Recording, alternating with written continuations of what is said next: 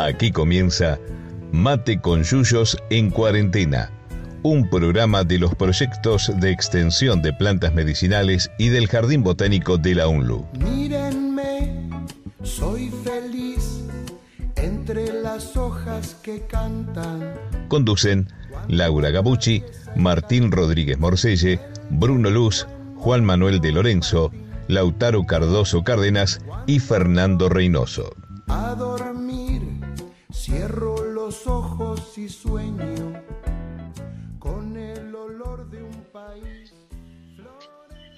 O dígale conífera si quiere, ¿no?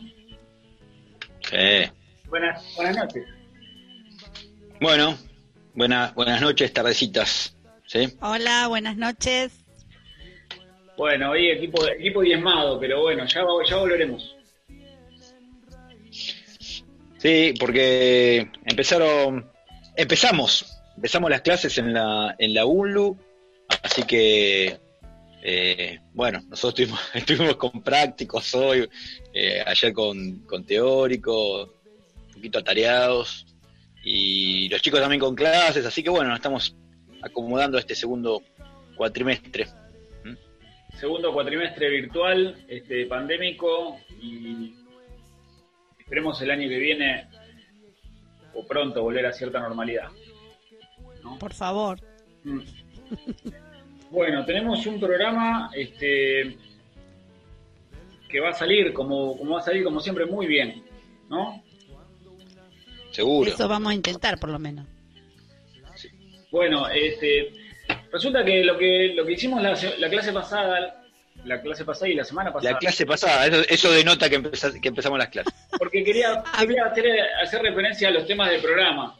Como arrancamos las clases por este grupo de plantas consideradas primitivas, las gimnospermas, eh, que es un grupo de plantas. Las plantas, vamos a contarle a nuestros oyentes, se clasifican por las estructuras reproductivas.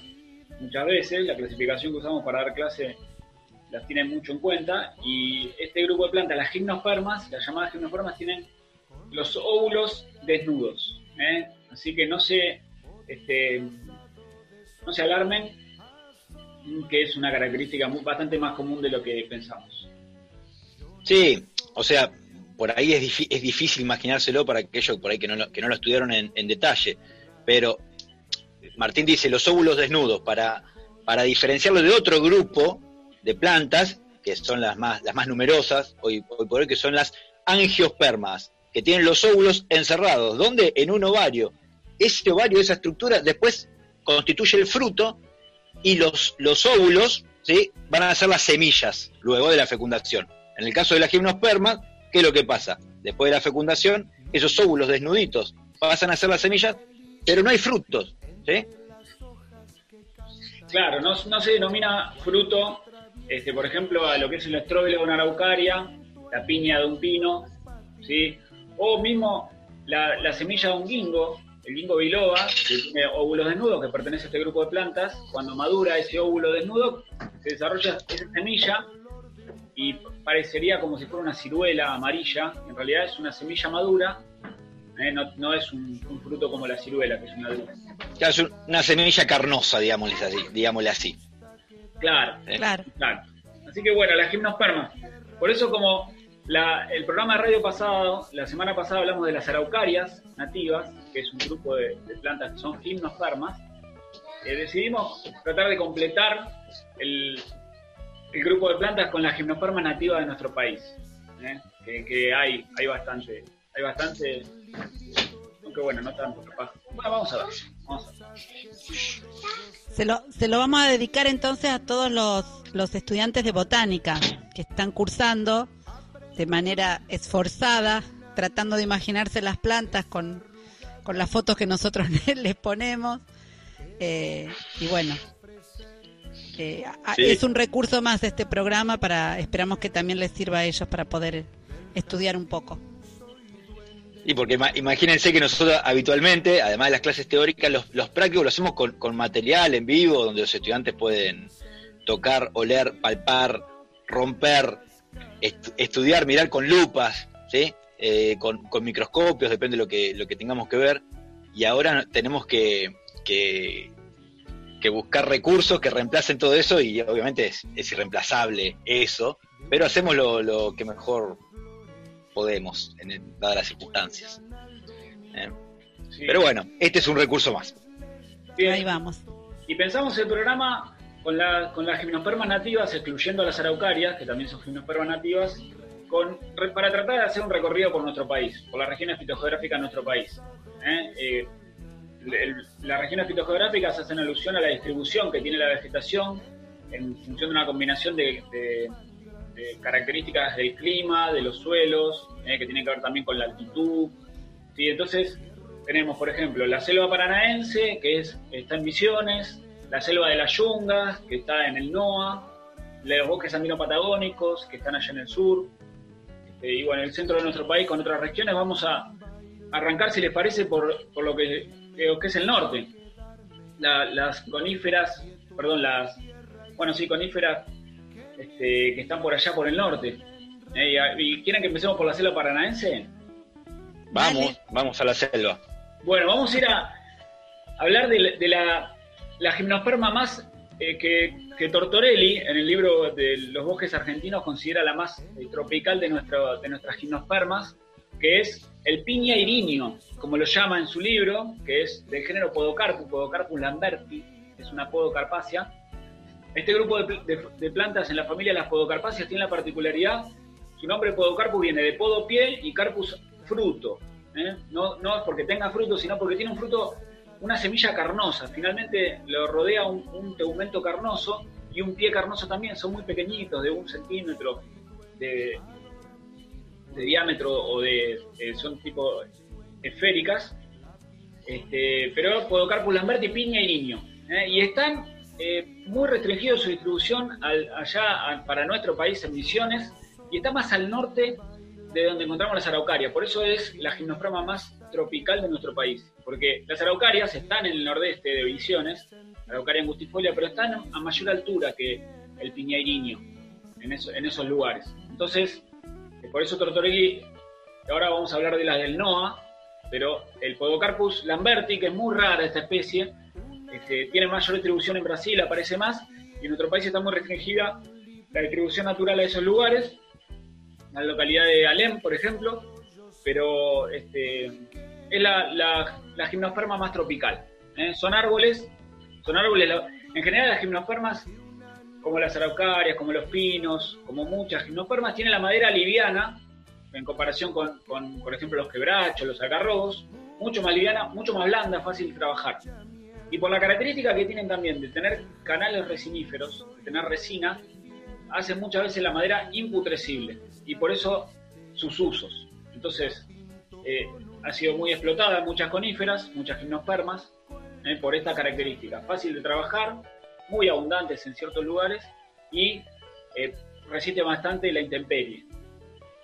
¿Sí? Sí, ya hablamos un poco de, lo que le pasó a las araucarias en, el programa pasado, justamente por esa, por esa cualidad, ¿no? De tener una madera tan, tan buena en ese sentido, fácil de, fácil de trabajar y con ciertas características eh, que le valieron eh, que sean que sean diezmadas de la manera que, lo fueron, ¿no?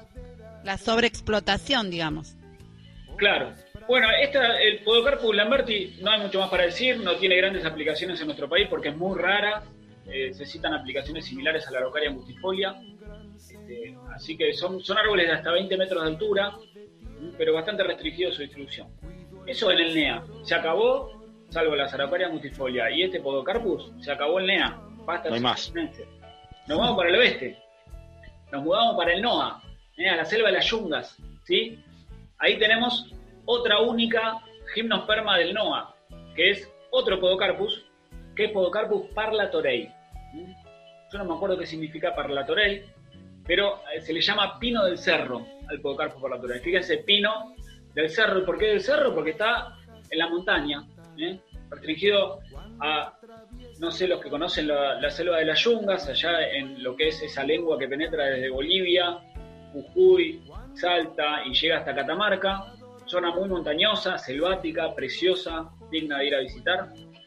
Bueno, ahí, a cierta altura, entre los 1200 y 1800 metros, ahí vamos a encontrar el pino del cerro. ¿eh? Podocarpus parlatorei. eso también tiene la misma estructura reproductiva que el Podocarpus lamberti, es una estructura que tiene una semilla de cubierta carnosa y un pie carnoso también. Eh, y son árboles preciosos. Son árboles preciosos. Son árboles preciosos y tienen las hojas para poder diferenciarlo de lo que es un pino o lo que es un cedro, o lo que es un ciprés, las hojas más desarrolladas, las hojas más lanceoladas, son largas, de hasta 5 centímetros. O sea, no son tan, tan finitas, con, con tanta forma de aguja, digamos, como, como, como las hojas de un pino. Son, son hojas aplanadas y más, más anchas y muy brillosas, muy brillosas. Eso le da eh, una, una, textura y un brillo a la copa que, que realmente como ornamental funcionarían bárbaro. Hay que ver en qué condiciones, en condiciones de cultivo, a qué condiciones de cultivo se pueden adaptar, pero eh, muy muy lindos árboles. Lo que pasa es que hay algunos algunos podocarpus que se cultivan como ornamental en, acá en nuestra región, pero no son nativos, son otros podocarpus, varias especies de podocarpus. Y lo que tiene el, pino del cerro, que en lugares donde crece, forma bosques bastante puros, masas bastante puras, son preciosos, es un ambiente muy húmedo, uno cuando va está lleno de, de pífitas, de plantas, está, es, parece como impenetrable. Y es rarísimo porque estamos a 1200, 1800 metros de altura, y sin embargo crece, crece ahí y, no comparte el ambiente con muchas especies porque hace bastante frío. Es, como que se, el ambiente pasa de ser subtropical a ser templado frío a frío en esos lugares. Entonces, eh, vamos a encontrar otras especies del, lugar, como los nogales criollos o algunos otros forestales, pero generalmente son bosques puros, masas puras de, pino del cerro. Y a nivel eh, local tiene aplicaciones, se usa para cajonerías o se ha, utilizado en Salta para, para hacer chapas con maderas compensadas, ¿sí? pero este, hoy en día no se utiliza muchísimo. Tiene, tiene tiene las mismas aptitudes que las araucarias nuestras, para pasta, para papel también, ¿sí? pero no se cultiva y está bastante, este, si uno va al Parque Nacional Calilegua, ahí en, al pie de, la localidad de Libertador General San Martín, conocida también como Ledesma, eh, pasa, cuando va para San Francisco, pasa un bosque puro, hermoso, de Podocarpus parlatorei, el pino del cerro, pero no hay, no hay mucho más de Podocarpus parlatorei. Así que bueno, de lo que es NEA, Podocarpus lamberti, NOA, Podocarpus parlatorei, ¿eh? piña y guiño y pino, del cerro. Este, se acabaron las gimnospermas nativas para el norte, salvo la recuerda en Gutifolia, que ya hablamos el programa pasado. Este, no tenemos más. Sí, hay, bueno, después vamos a hablar de, otra de otra familia de la, de, la gimnosperma, donde puede llegar a haber algún representante por ahí que llegue, que vaya, que vaya por el litoral, ¿sí? Alguna del género efedra, pero le vamos a dedicar un, tiempito eh, especial a esas, a esas gimnospermas, vamos a hablar un poquito de la distribución eh, más, más luego, ¿eh? ¿qué les parece? Bueno, y quieren que terminemos este bloque con un tema musical, pasamos a escuchar un tema musical. Bien. Hacemos una, una, una, parada en una estación de servicio y después seguimos viajando. Dale, vamos a, movernos para el sur. Vamos a, escuchar a este, un, un, dúo de hermanos que son franceses, que los descubrí buscando cosas en internet o que de pronto aparecen. Se llaman Isaac y Nora. Canta una, una niña muy pequeña, su, su padre de origen coreano, su madre francesa, son de la zona de Bretaña, al norte de Francia. Este, y vamos a escuchar un, un tema de Facundo Cabral. ¿eh? No soy de aquí ni soy de allá. Hablando de estas plantas que andan por aquí y por allá.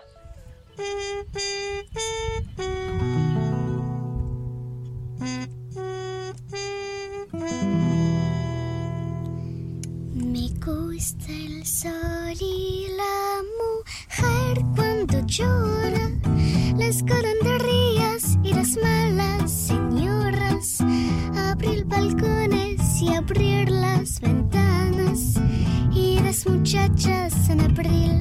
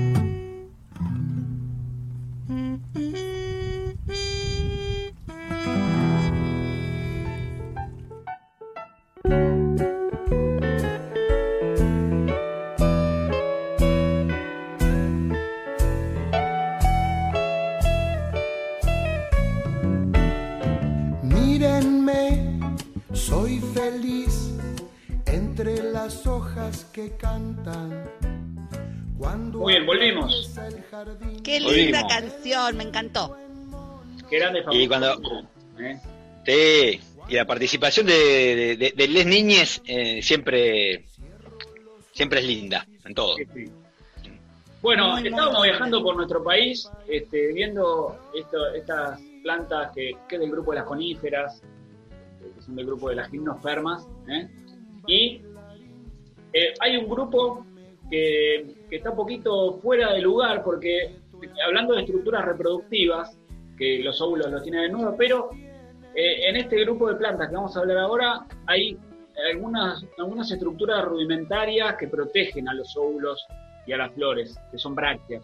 ¿no? Estamos hablando de, del grupo de las netopsias o clamidospermas. Uh, ¡Qué nombrecito! y porque hay que complicarla, ¿no? Hay que hablar de cosas difíciles, eso después te da pie para poder hablar cualquier. Entonces ahí tenemos Para el la familia- Scrabble está de lindo. la, la familia de las efegracias, donde está el género efedra. ¿eh? Efedra, Efedra. exacto. Sí. ¿Qué, qué nos vas a contar, Tano, de las efedras? Bueno, que en realidad eh, hay 40 especies de efedras, ¿sí? que en general están distribuidas en el hemisferio norte y en Sudamérica. ¿sí? Eh, y en la familia hay solamente un género. O sea, en las efedráceas está el género efedra, no hay otro, no hay otro género. ¿sí? Son, son arbustos, arbustos eh, que muchas veces eh, pueden tener el aspecto de algún de arbolito o, arbustos apoyantes. Son xeromorfos, ¿qué quiere decir? Que dan, dan aspecto de, de, de- de arbustitos medio, medio secos, sin demasiado. O sea, que le gustan los ambientes medio secos. ¿sí? Por lo tanto, no hay, no hay hojas muy desarrolladas, las hojas son, son escamitas, eh, poseen en general sexos separados, ¿sí? son especies eh, dioicas, de ejemplares con flores masculinas y, y flores femeninas. Eh, y en Eso como en la... Argentina, Perdón, que meta la cucharita. Pero eso como, digamos, es característico de las de las gimnospermas, ¿no? Pensando en nuestros estudiantes ahora. Que tiene De flores que el que, tengan- que flores unisexuales, claro. Claro. Pero hay algunas especies que son dioicas, o sea, esas flores unisexuales están en ejemplares diferentes, pero hay especies que, que son eh, que son monoicas. Hay flores bisexuales, pero en un mismo, en un mismo ejemplar. En este caso generalmente son dioicas, de ejemplares machos y ejemplares hembras, para decirlo de alguna, de alguna manera. Y en, Argentina hay varios representantes de, con, este, con este género, hay siete, de las cuales cinco especies son endémicas, quiere decir que crecen en, un lugar eh, bastante, bastante restringido. Incluso tres de ellas están presentes en la provincia de Buenos Aires. Una, por ejemplo, la fedra tuidiana, eh, que le dicen tramontana, eh, crece, crece en los talares, en los, en los talares acá, acá cerquita nomás, ¿sí? en todo lo que son las barrancas, las barrancas del Paraná, eh, incluso, incluso en la, ribera platense, esa es su área de distribución natural. Y después, bueno, el, litoral, entre ríos, eh, corrientes, esa es la que y en algún otro... la tuediana, la esfera es la que encontramos en el Parque Nacional del Palmar.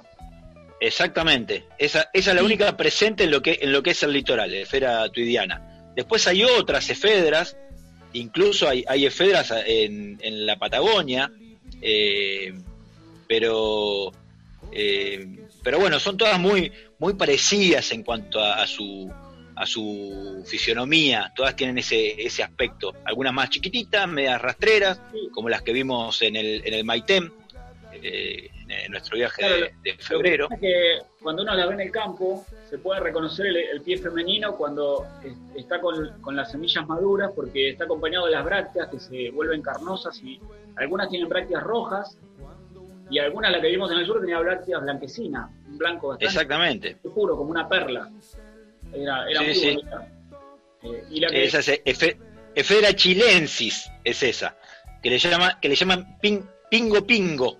Pingo pingo. Pingo pingo, cuparra, que incluso eh, crece, crece a, llega a crecer a elevada altitud, ¿eh? en, alta, en alta montaña. Y, y, es un recurso forrajero para, para algunos animales, donde Evidentemente hay lugares donde eh, el, forraje no abunda. Y después está otra, especie que tiene una distribución bastante amplia en nuestro país, es Efedra americana, ¿no? Efedra americana, sí, Efedra Welkey, eh, multiflora, ocreata y triandra. Esas son las, las siete especies. Bien. Y mm. eh, como este es un programa federal, ¿no? Este, nos comunicamos con, con nuestra querida amiga Caro este, Ardicio, ¿no? Caro, ¿el apellido? Audicio. Audicio. Caro Audicio de Córdoba, eh, que nos envió un audio contándonos, que ya le hemos pasado cuando hablamos de frutales nativos, este, pero nos mandó un, audio hablándonos de las federas de allá de Córdoba con sus trabajos etnobotánicos, de para qué se usa. ¿Escuchamos? Dale. Vamos. Hola chicos, ¿cómo están? Bueno, acá desde Córdoba, entonces contándole un poquito sobre eh, la efedra, efedra triandra, que es eh, un arbusto que crece acá en las sierras de Córdoba. Por lo general es un arbusto apoyante, entonces se puede encontrar en los alambrados o junto a otros árboles.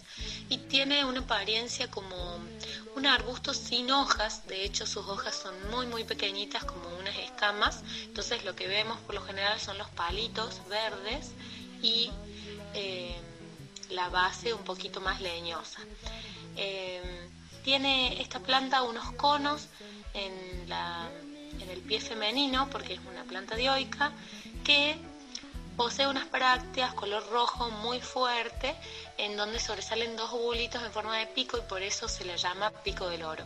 Y la gente criolla o bueno, muchos de los pobladores que conocen sobre esta planta en la época en la que se encuentran estos frutitos, estos pseudofrutos, eh, los recogen y, los comen. Eh, no tienen un sabor demasiado fuerte, pero son levemente dulces y bueno, es una costumbre cuando uno anda por las sierras acá en Córdoba eh, y es la época ingerir esos frutos. Muy bien, ahí el, bueno, gracias a Caro de ella este, decía, ¿no? Que, la, claro, los conitos esos que se forman cuando madura la, semilla, que protegen, es lo que se come. Este, bueno, y así como en Córdoba, en otros lugares también, la otra vuelta también, eh, Ale, Ale Suyama nos decía. Sí, esta, esta especie que menciona Caro, un saludo grande a Caro y gracias por el, por el aporte, eh, llega hasta Buenos Aires, así que en el oeste bonaerense también lo podemos encontrar. ¿eh? Eh, otra que llega a Buenos Aires es eh, Efedra eh, o Creata, además de la tudiana que ya mencionamos. Y aquellos, aquellos que ya tienen algunos años y, les gusta el fútbol tendrán una imagen grabada en la retina de, del Mundial 94 cuando Diego Maradona se retira a, hacerse el, el, test de antidoping, ¿no? Y que resulta que le dio positivo, ¿no? Y, todo tan triste porque el Diego quedó fuera de la copa. ¿Sí? Y si, y si recuerdan eh, para qué sustancia le dio positivo, fue la efedrina. Y fíjense qué, curioso, ¿no? Y que no es casual. Efedrina, efedras. ¿eh? Y justamente porque de estas, de, algunas especies se, extrae ese alcaloide, la, la efedrina, eh, que resulta tan efectivo para, para problemas eh, de, sinusitis o, problemas respiratorios, ¿no? Es un, y, la, ¿Cómo? Es un vasodilatador. Claro, exactamente. Tenemos, no, no, no está chiquito, que se extraña, pero, pero tenemos reemplazo, ¿eh? Está, no, tenemos reemplazo por un informe chiquito. Este, Aunque chiquito en este sentido es, es como Maradona, ¿no? No tiene, no tiene reemplazo, pero bueno, vamos. No, no, no tiene. Claramente no tiene reemplazo, chiquito. No es, no es lo que lo que voy a hacer, pero bueno. Vamos a escuchar el informe Somos eh, de Laura. Ahí voy. Eh, en, este caso les les cuento los usos de la sí que es la que la que crece en, en nuestra provincia. ¿Puedes repetirla ahorita porque se cortó el audio? Acá, Efedra. Un saludo a mi proveedor de internet. Efedra, ¿cuánto que vas a leer? Tuidiana. Gracias, Laurita. No, por favor. Bueno, dice que la, infusión de los, de los gajos en tomas es digestiva, es diurética, antinefrítica, antirreumática, emoliente y astringente. El jugo de los que parecen frutos y la decocción de la raíz es antiblenorrágica y la infusión de la raíz se bebe contra la sífilis. En cataplasmas también se usa para calmar el dolor en casos de fracturas. Y contiene eh, también alcaloides, entre ellos efedrina. Probablemente por ahí no en la cantidad que, que permita explotarla para eso, pero sí se menciona que tiene cierto contenido de efedrina. Claro, porque la, efedrina se sintetiza hoy en día como, como, medicamento. Claro. Pero, por ejemplo, en, hay muchas especies, como, es, como dice Martín, hoy, hoy por hoy se sintetizan, pero cuando se extraía de las plantas se extraían de las especies que crecen, que crecen en China.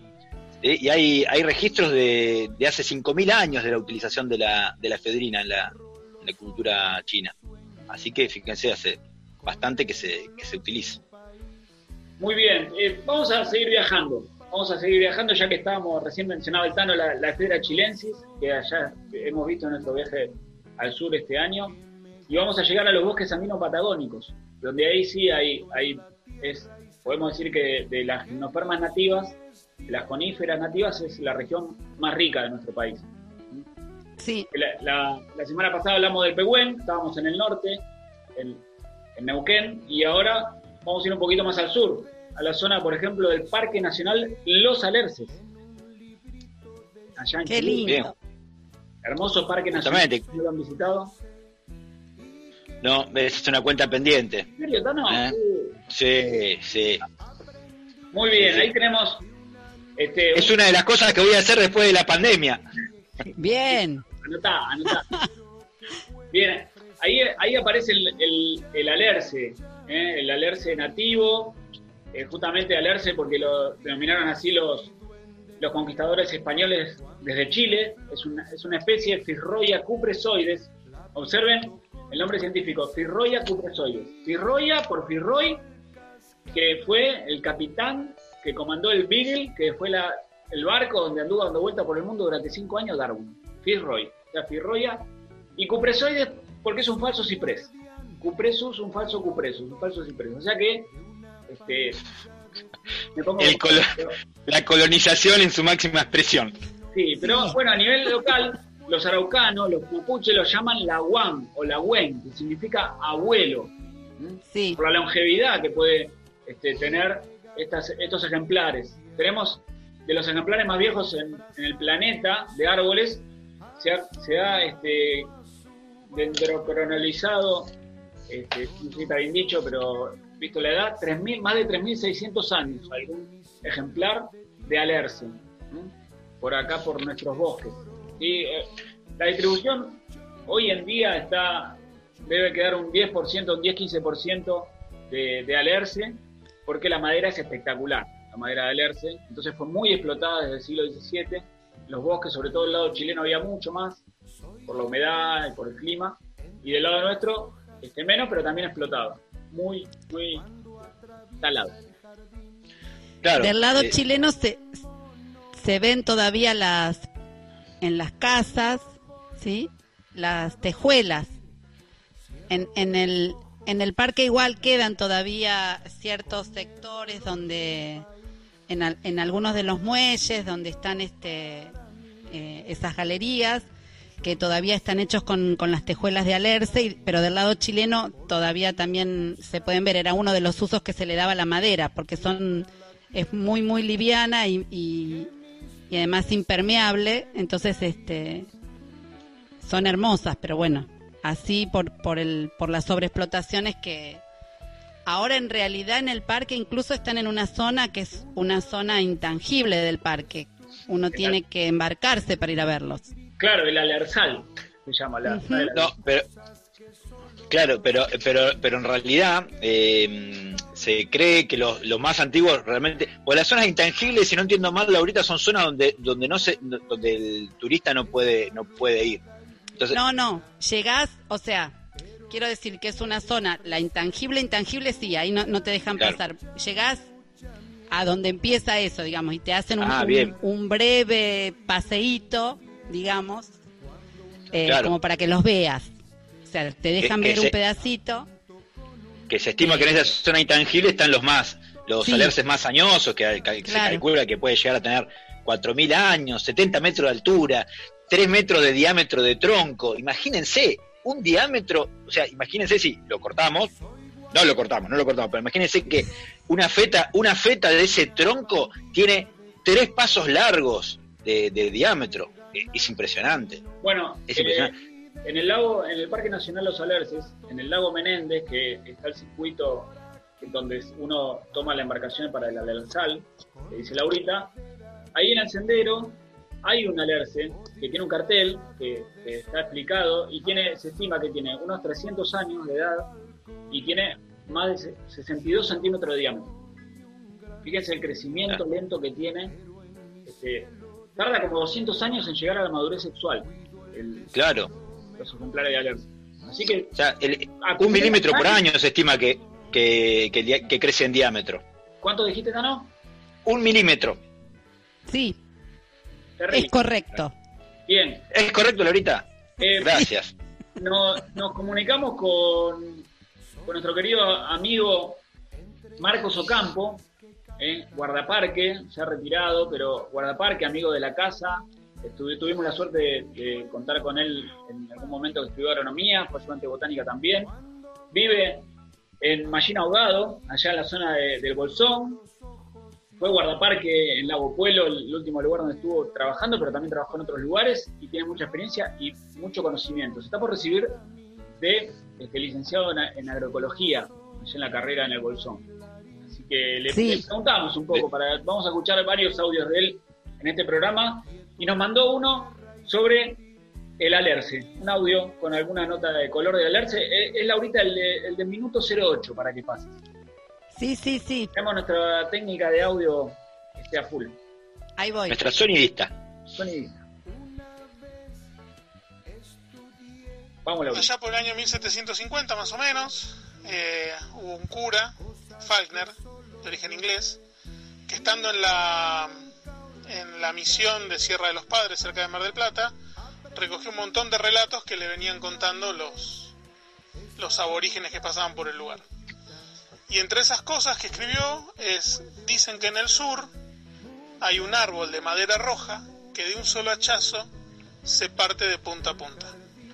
Evidentemente está hablando del alerce, que tiene esa característica que se pueden sacar tablas eh, con un hacha porque se parte por la veta casi de punta a punta, lo cual hizo que fuera sobreexplotada su madera eh, por esa maravillosa característica, además de que no se pudre y de que es muy noble, y bueno, eh, hizo que hoy sea una especie protegida que estuvo en gravísimo peligro y ahora de a poquito va mejorando. Qué grande, gracias Marquitos. Este, sí, Follner debe, ser el Follner, el del lago Follner, me imagino. Claro. Él menciona. Sí. Este, eh, algo que no dijimos, que el alerce es de la familia de las cupresáceas, eh, donde están también los cipreses, que después del, del, próximo bloque vamos a hablar. Les quiero leer algo que dice el libro de Tortorelli sobre los alerces, porque es buenísimo, dice que la característica de la madera, este, Dada las características de rectitud de los elementos de la madera y la facilidad con que se inde, hiende, seleccionando ejemplares sanos y de crecimiento regular, esta madera es la que mayores posibilidades presenta como leño de resonancia, es decir, aros y fondos de guitarra, capas de resonancia de pianos, capas armónicas de violines y violonchelos, que en razón del bajo peso específico de la madera bien seca, permite lograr especialmente sonidos agudos. Esto es buenísimo, un libro de forestales que tenga esta información me apasiona. Se nota. Extraordinario. Muy bien, bueno. Eh, sí, no, de, decirle, no sé si lo dijimos que, es una especie en peligro. Marco dijo que está protegida, es una especie actualmente en peligro, eh, y por eso se creó el Parque Nacional Los Alerces en el año 37. ¿eh? Sí, sí, algo dijimos, algo dijimos. Bueno, vamos a tener que terminar este segundo bloque del programa de, la genoforma nativa. Vamos a escuchar un tema musical. ¿Qué tema? Sí. Vamos a escuchar, Tano, contanos vamos a escuchar lo que el tiempo, lo que el tiempo me enseñó, ¿sí? Pero para aquellos que no tuvieron la oportunidad de leer, de leer el, escrito del cartel de promoción del programa, eh, para hacer referencia al tiempo y dimensionar lo que, lo que, lo que implica, le voy a leer. Buda nació y murió mientras el árbol siguió creciendo. Alejandro Magno marchó hacia la India. Julio César fue asesinado. Nació Jesús, el árbol siguió creciendo. Los cruzados marcharon hacia Jerusalén. Pizarro invadió Perú. El hombre aprendió a volar y el árbol siguió creciendo. Entonces, uno cuando habla de un árbol de 3.000, 4.000 años, piensen en todo el tiempo que transcurrió mientras ese árbol siguió creciendo. Entonces, en relación a eso, vamos a escuchar lo que el tiempo me enseñó de eh, nuestros queridos hermanos uruguayos, Tabaré Cardoso en conjunto con el Canario Luna del disco Quiero abrazarme al recuerdo del año 2009. ¿sí? Así que un poquito de murga en este mate con yuyos. Muy bien, ahí vamos.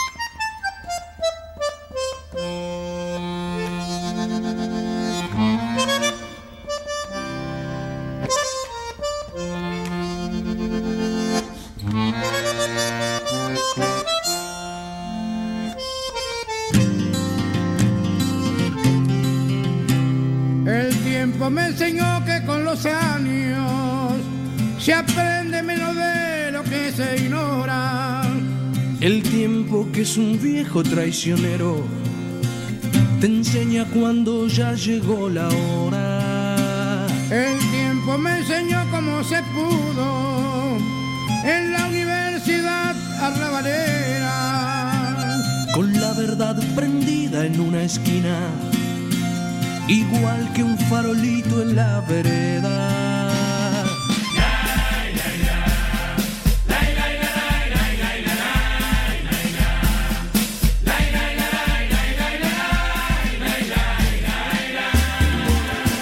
El tiempo me enseñó que los amigos se cuentan con los dedos de una mano. Por eso debe ser que no los cuento que tengo mil hermanos. El tiempo me enseñó que los traidores se sientan en la mesa a tu costado. Y el hombre que te da la puñalada comparte el pan con esas mismas manos.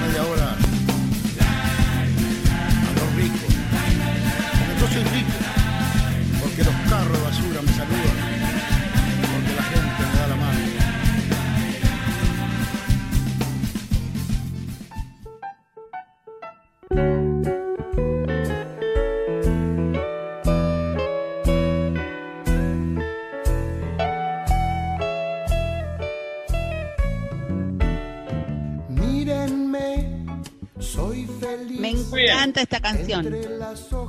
Qué linda. Divina, divina. Me encanta. Eh, es, para, es para escucharla. Escucharla, Sí. La verdad que. Y la murga, la murga, la murga uruguaya, la más grande que hay. ¿eh? Pero ade- además de escucharla, ¿no te hace, no te hace mover siempre?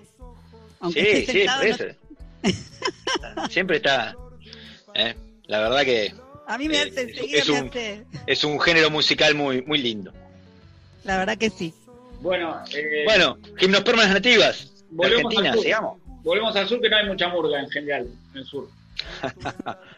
Eh, estamos allá por los bosques andino-patagónicos.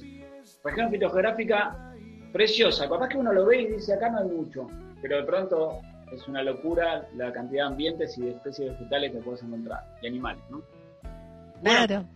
una, cuando uno va para el sur, que, que empieza a dejar la estepa y agarra, empieza a bordear el, río Limay, antes de Bariloche, ahí empiezan a aparecer unos arbolitos, que sí parecen unos bien cónicos, unos pinitos. Y en realidad son nuestros queridos ciprés de la cordillera. ¿eh? De la cordillera.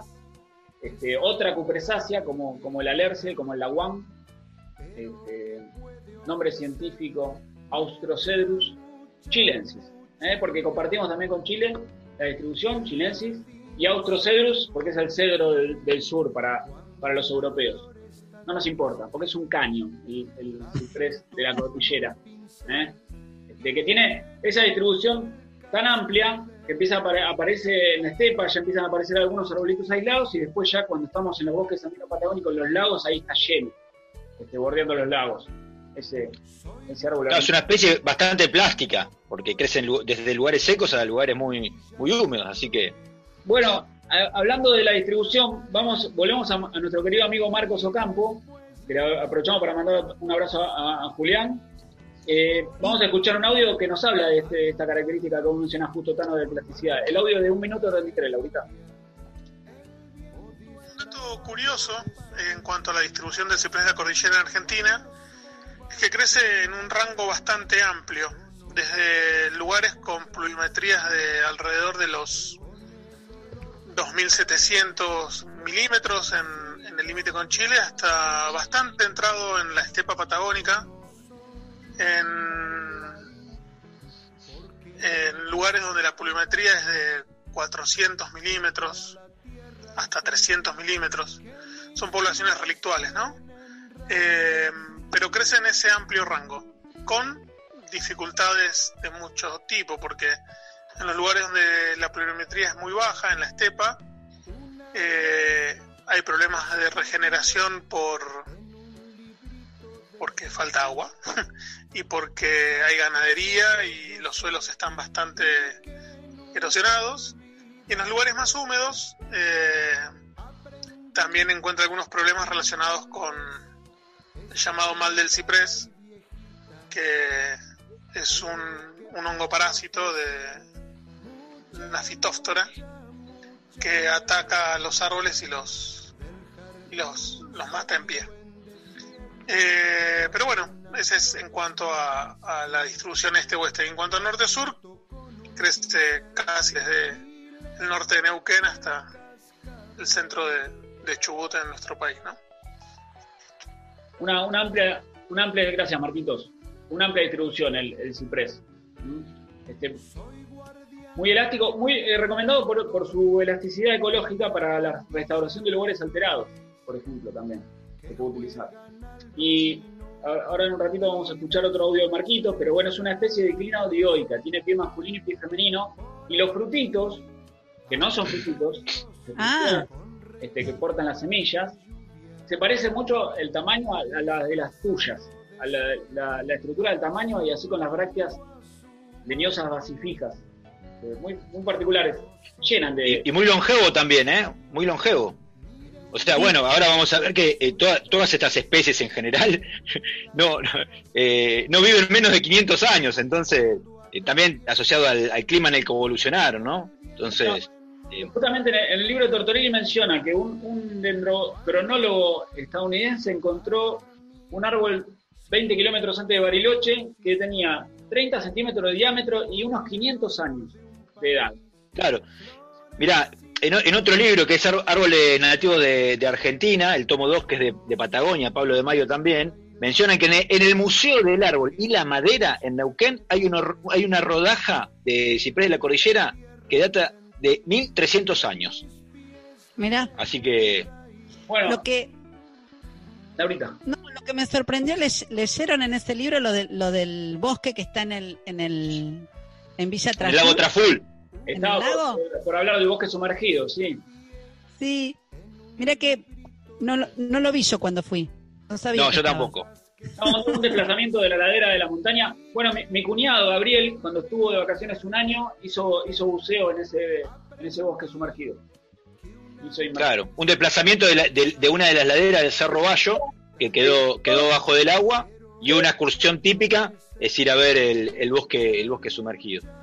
Claro, Eh, porque dice que, que el- los cipreses, si bien han perdido el color, pero siguen estando, siguen estando en pie, y que incluso hay ejemplares de, de muchísima altura ahí, ahí sumergidos, ¿no? Qué, qué cosa rara. Sí, es. Y Eso- otra cosa y otra y otra cosa eh, de, otra nota de color es que muchos de los árboles banderas de zona de zonas más más ventosas eh, son son cipreses de la cordillera. Eh, esos árboles quedan torcidos porque crecen con viento constante. Claro, el viento que les da, les da de un lado y entonces toda la ramificación se árboles- acomoda. Árboles, árboles bandera que le dicen. Bandera, ¿sí? Claro. ¿Eh? Eh, Bien. El, el ciprés es uno de los árboles más usados como madera en el sur. Cuando la- lo que vemos las construcciones en, la- en las cabañas, aparte de que es, muy linda la madera, eh, es muy liviana, fácil de trabajar y se usan un montón de, tiene un montón de aplicaciones, pero también muchas construcciones. Fue prohibido, una, una ventana que fue prohibido en 1936, se prohibió la tala de ciprés. Y en el 45 se volvió a permitir este, la tala. ¿45? 45, sí. Tiene ese color, ese color típico anaranjado, ¿no? Exacto. Que uno cuando, cuando va llegando al sur empieza a ver las construcciones de allá y, y- y tienen ese color anaranjado, bueno, eso nos indica que, que son de, de madera de ciprés de la cordillera. Sí, sí, de las más usadas. Bien. Bueno, y otro de los. Vamos a escuchar el último este audio de Marquitos. No, no es el último, pero vamos a escuchar un nuevo audio de Marcos, porque al, al ciprés de la cordillera se asocia el crecimiento de unos hongos comestibles denominados morillas, del género Morchela, que yo la verdad que tenía entendido que, nacían de, de solamente de, los troncos caídos de los cipreses, pero vamos a escuchar a Marquitos lo que nos dice de, con respecto a, las morillas y al ciprés. El audio de 46 segundos, Laurita. No hay nada, no hay ninguna información concluyente en cuanto a simbiosis entre entre ciprés cordillera y y, y morilla, también crecen girantales y crecen pinares. Entonces no hay, no hay nada muy concluyente al respecto, ni tampoco se sabe si, por ejemplo, el micelio es anual o es perenne, entonces no se sabe si arrancar el, el esporocarpo está bueno o está malo. Digo, hay muchas más dudas que, que certezas. Eh, así que nada, me parece que no hay mucho para decir. Bien, se- para mí se, se derrumbó un mito de las. mo- la- para mí era un tándem, morillas y ciprés. Pero no, ve que no. No es así. Él mencionaba los pinares, allá que se cultiva pino, en el sur. Sí. También mencionaba los nirantales, del Nire. ¿eh? Del Nire, él vive en un bosque de Nire. Marquitos, ahí en su casa. Este, así que bueno, el ciprés es este, un árbol precioso, muy lindo y está por todos lados. Lo que cuando uno va al sur, los bosques andinos patagónicos, los lagos, está va a estar rodeado de ciprés de la cordillera. Sí. Bueno, pero tenemos más coníferas. Follaje Sí, perenne, ¿no? Follaje perenne, sí. Perenne. Hay otra especie que le dicen que le dicen ciprés también, aunque eh, que le dicen ciprés de las guaitecas, ¿sí? O ten, ¿eh? ¿no es cierto? Pilgerodendron ubiferum, también otra cupresácea. Sí. Bueno, hombre. Pilgerodendron ubiferum. ¿Sí? Son este, el Pilgerodendron, Austrocedrus y Fidurroya son tres géneros endémicos de- del, del sur de América, de Argentina y, y de, y de Chile. Eh, así que, Bueno, eh, el, TEN, conocido como TEN, puede tener hasta 40 metros de altura. Son arbolitos este, respetables. Eh, es, mucho más, más este, abundante del lado chileno que el nuestro. Es difícil de ver y se puede confundir con, con el ciprés, este, el TEN. con, con el con el alerce dicen que se confunde se confunde mucho. Perdón, Tienen perdón, así un parecido. Claro. Fue Una, una copa no muy eh, alta, copa, copa que están allá en lo, en lo alto eh, y, y estrechas, si bien cónicas, pero no muy, no muy frondosas. ¿eh? Y es, es la conífera más austral de un mundo, del mundo, ¿sí? porque llega hasta la Tierra del Fuego. Miren, qué, qué dato anteojito, qué dato anteojito. Faltaba hoy. Falta. Bien. ¿Eh? Porque llega hasta Tenemos la conífera más austral del mundo. Llega, llega hasta Tierra del Fuego. Bueno, y de del lado de nuestro país no tiene muchas aplicaciones y se utiliza mucho el lado chileno. Y se caracteriza, la, la madera es eh, realmente muy muy buena, e imputrescible. Es más, el libro de, de, de De Mayo dice que hay una, había una publicidad radial chilena que, de- eh, que decía, justamente, en relación a que es imputrescible, eh, no se apolilla ni se pudre, dura 100 años. Así que no sé de qué era la publicidad bien, pero, pero, pero decía eso. ¿Eh? Y también una especie muy longeva, de- eh, hay, hay registros de, de- de ejemplares de 850 años, una, una pila, ¿eh? y prospera en lugares húmedos, le gustan lugares húmedos. Sí, Eh, está indicado la, la zona de Puerto Blest, está el, el sendero a Puerto Alegre que tiene, tiene algunos ejemplares de TEN, se pueden ver ahí, en Bariloche. Es muy húmedo. Puerto Bled es una lengüeta de la selva valdiviana, en nuestro país. Claro. Sí. Incluso crece, llega a crecer en turberas, que son lugares donde, donde justamente se extrae eh, la, la turba, que es el musgo sphagnum, crece ahí, lugares ácidos, húmedos. ¿eh? Es- así que bueno, una especie Bien, también bien. vulnerable, vulnerable, una especie vulnerable por la, eh, según la Unión Internacional de la Conservación de la Naturaleza. Muy bien. Bueno, dejamos la familia de las cupresáceas, donde tenemos este, eh, la inserción de las, de las hojas y de las brácteas en forma verticilada u opuesta, ¿eh? para los chicos que cursan botánica, para recordar eso. Y volvemos a las podocarpáceas, para hablar de, de un par de podocarpáceas ¿eh? Bueno, del sur. Ya habíamos hablado, ¿no? De podocarpáceas tanto en, el- en el NEA como en el NOA.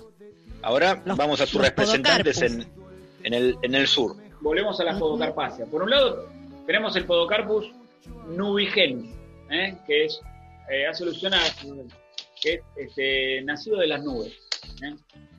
portador de, eh, sí, nacido de las nubes. Podocarpus nubigenus, que es el mañú, hay dos mañú, un mañú hembra y un mañú macho.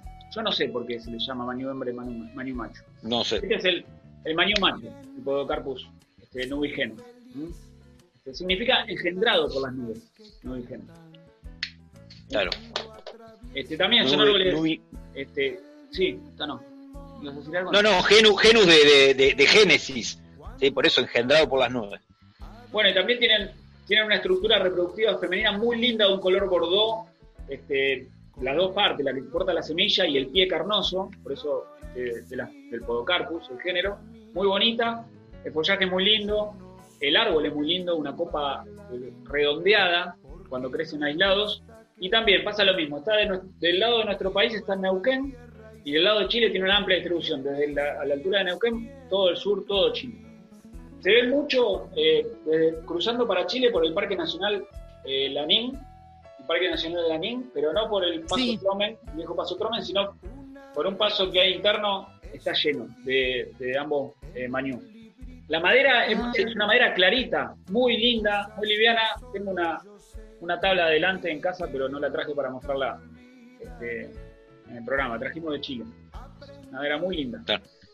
En, en Chile, se- según, según el libro de, eh, de Árboles de la Patagonia de, de, De Mayo, relata que se lo, se- en el sur de Chile se lo suele extraer en la- eh, para Navidad, para utilizarlo como arbolito de Navidad, adoptando una, una práctica, la verdad, muy cuestionable de, de las comunidades del norte de nuestra América. ¿sí?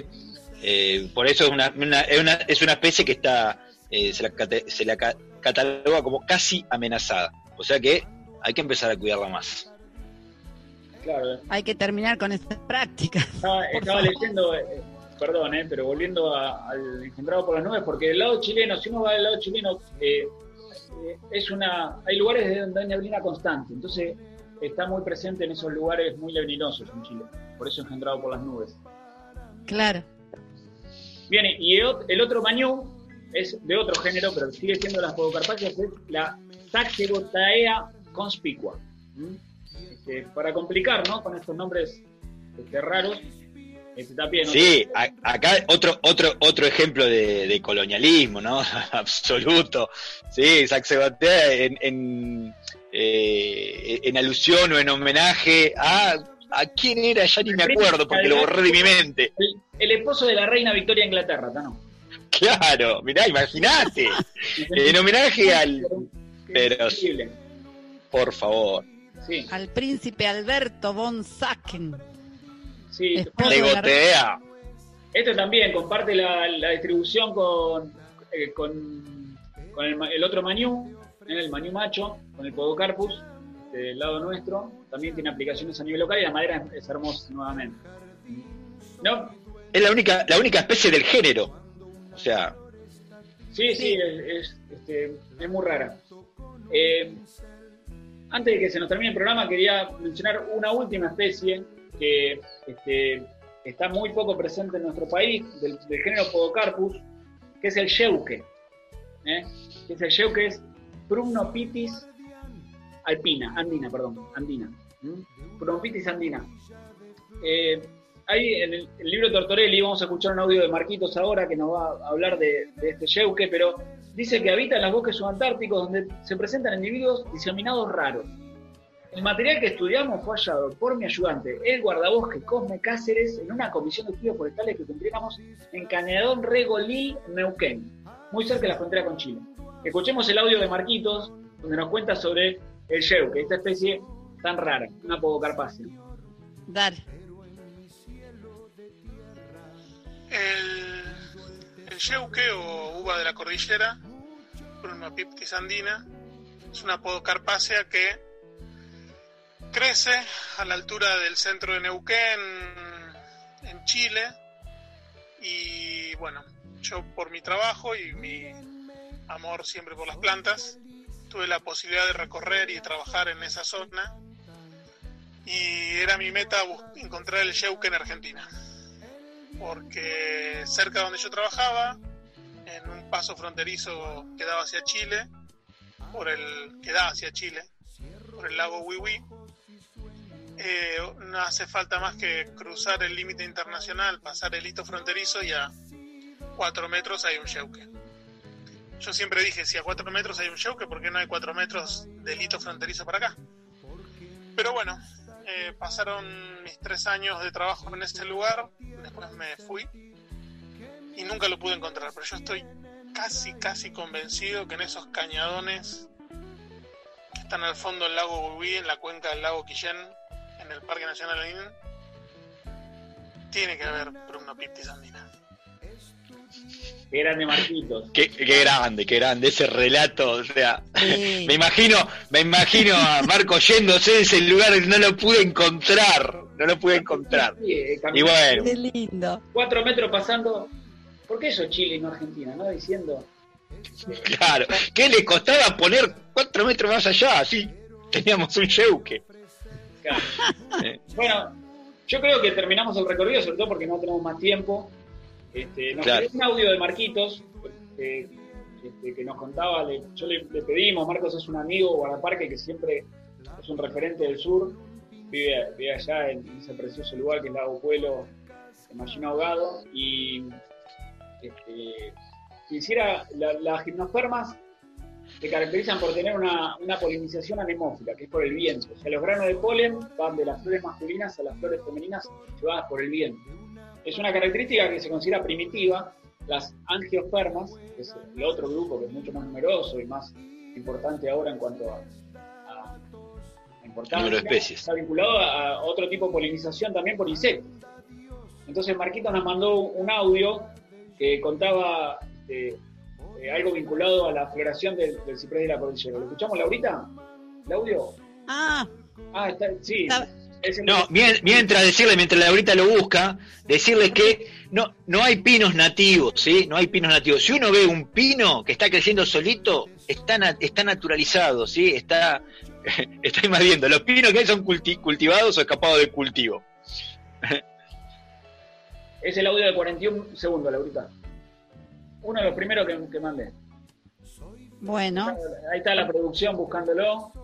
Ahí, La, soni- la sonidista, la sonidista. Porque quería pasar el aviso de Mara, por eso estaba la producción. Ay, cierto. Ahora terminamos con el aviso de, de una El ciprés de la cordillera, Australocedrus chilensis, eh, tiene pies masculinos y femeninos. Y los pies masculinos eh, mm, dan tanto polen que en las tardes calurosas y ventosas de noviembre se levantan nubes impresionantes, impresionantes nubes de, no sé, de 100 metros de altura de polen de ciprés de la cordillera. Incluso he visto en, en un lago cerca de Cholila, el lago Lesana, la superficie del lago cubierta de polen, de color amarillo. Impresionante. Ahí está. Gracias, gracias Marquitos. Qué bárbaro, ¿no? Yo quería dejar pasar este, este audio, está eh, el reloj. Qué sentidos, ¿no? Los, los relatos. Eso de- habla de, de la apropiación que tiene de- de- de- del lugar y de, y de las plantas. Bueno, eh, quiero contarles que nos re- estamos recontrapasados de tiempo. Le agradecemos a la gente del programa de, de la radio de la UNLU que, que nos hace el aguante. Eh, y queremos pasar un aviso, ¿no, Laurita? De una actividad que hacen los compañeros de, de la Cátedra Intercultural. Sí, es un ciclo de cortometrajes, las miradas en el diálogo, cortometrajes y mates en, en pandemia. Eh, compartimos, dice, la tarde del jueves 17 de septiembre a las 17 eh, con el profesor de literatura Christian Hoffman y se va a ver un cortometraje que se llama Breve Historia en el Planeta. ¿eh? Así que me, me pidió Marita que, que pasara el aviso para invitarlos a, a hacer una actividad distinta en esta pandemia. Así que les, les agradecemos por, por organizarlo y bueno, esperamos que mucha gente se sume. Muy bien. Bueno, un saludo al, al- al equipo. Eso. Bueno, nos vamos. Eh, Recordemos, el programa este se va a pasar el miércoles 16 de A las 20. 16, a las 20 horas, repite el, el sábado 18, digo bien. Eh, no, 19. Sábado 19. 19. a las 11 horas. ¿sí? Así que, eh, si lo quieren volver a Bueno, escuchar o pues- si lo pierden el miércoles. Tenemos los programas en Spotify, Mate con Yuyos, y también en, en YouTube, en el canal de Botánica Unlu. También estamos subiendo los programas. Ahí Juan más grande que está posteando los programas. Bueno, gracias. Bueno, Como siempre. Hasta el miércoles. nos vemos. Chao, chao. Gracias. Hasta aquí, Mate con Yuyos en cuarentena, un programa de los proyectos de extensión de plantas medicinales y del Jardín Botánico de la UNLU.